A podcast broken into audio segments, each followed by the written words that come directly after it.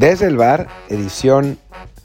pues matutina, que en realidad va a ser en la tarde, porque lo grabé tarde, así que seguramente lo van a escuchar ustedes ya, ya entrada su tarde, porque lo, tendrá que editar Luis Herrera y bueno, pues lo que, lo que se vaya a tardar, así que, que bueno, pues es, es un desde el bar matutino, pero pues no es matutino. En fin, después de esta sesuda reflexión, yo soy eh, Martín del Palacio y hoy la verdad es que hay algunos temas de los que, de los que hablar. Está el, México-Canadá, ¿no? Un partido en el que la selección mexicana tiene que, em,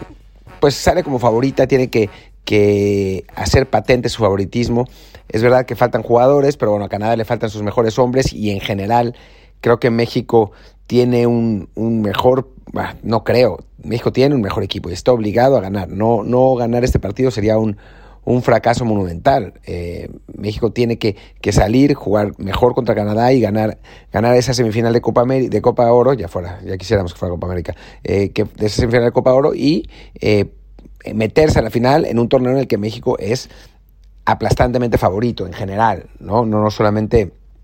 en este partido, eh, sino en general, en general. Va a ser importante eh, ver cómo responde el equipo del Tata Martino, ver qué pasa, eh, a, quién pone la alineación, Eric Gutiérrez, si regresa Gutiérrez o juega Jonathan Dos Santos de nuevo, que, que estuvo también en el partido contra, contra Honduras, que si Orbelín Pineda puede mantener el buen momento, si Funes Mori hace, bueno, trae la mira derecha, como, como le ha, ocurrido ya en dos partidos del torneo, ver qué pasa con la defensa, que a pesar de ser el único equipo no el único equipo sin recibir goles, México no se ha visto tan sólido en defensa como a nosotros nos gustaría, dada la calidad de los rivales, ¿no? Em, pero bueno, tampoco es que haya pasado tantísimos apuros y sobresaltos, ¿no? Hay, hay varios aspectos de este este partido de la selección mexicana que serán interesantes y que, bueno, lo que, lo que parece que es el camino para una, una final de torneo continental que parece poca cosa, pero no lo es porque son puntos muy valiosos que México está ganando para el ranking de FIFA y que eh, a final de cuentas le servirán seguramente no para ser cabeza de serie porque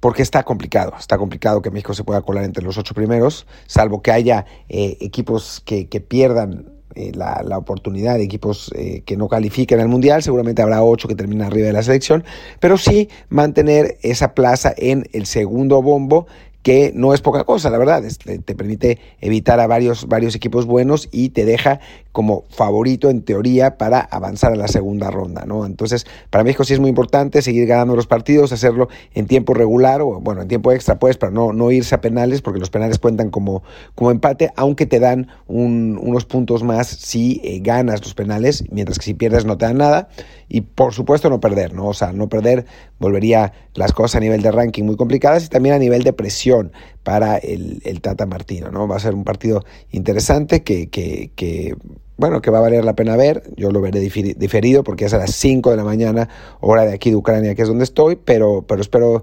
despertarme con la buena noticia del triunfo de la selección mexicana. Y también, bueno, pues está la, la, participación mexicana en Juegos Olímpicos, que como se esperaba, no ha sido realmente destacada. Eh, México ha conseguido hasta donde hasta donde yo estoy dos medallas, seguramente le alcanzará para conseguir una más, seguramente también de bronce, no, no se tienen muchísimas esperanzas, o sea, queda eh, algo de clavados con, con Rommel Pacheco y una, una competencia por equipos todavía en femenil, eh, queda una, una competencia de pesas donde México puede ganar,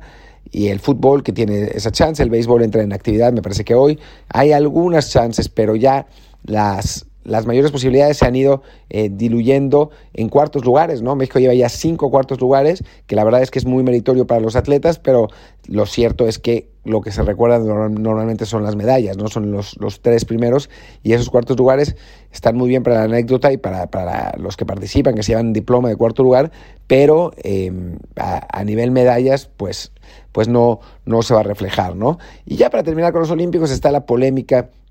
grande, la verdad, y en la que no me quiero meter porque uno nunca gana metiéndose en esas polémicas y tengo que aprenderlo. Después te aparecen pinches orates en, en Twitter, eh, exjugadores que, que, están locos y que no te pueden dejar en paz, eh, pero, pero por eso no prefiero no meterme en este, en este tipo de polémicas, pero sí ha eh, llamado mucha atención que la, la selección de softball tiró sus uniformes a la basura. Bueno, no, la selección, exagero. Un par de jugadoras, tres jugadores de softball, tiraron algunos uniformes a la basura, fueron delatadas por eh, unas boxeadoras que los vieron y pues armó un, relajo, ¿no? Eh, más allá de que creo que todos estamos de acuerdo en que el acto está mal, eh, creo que sí la...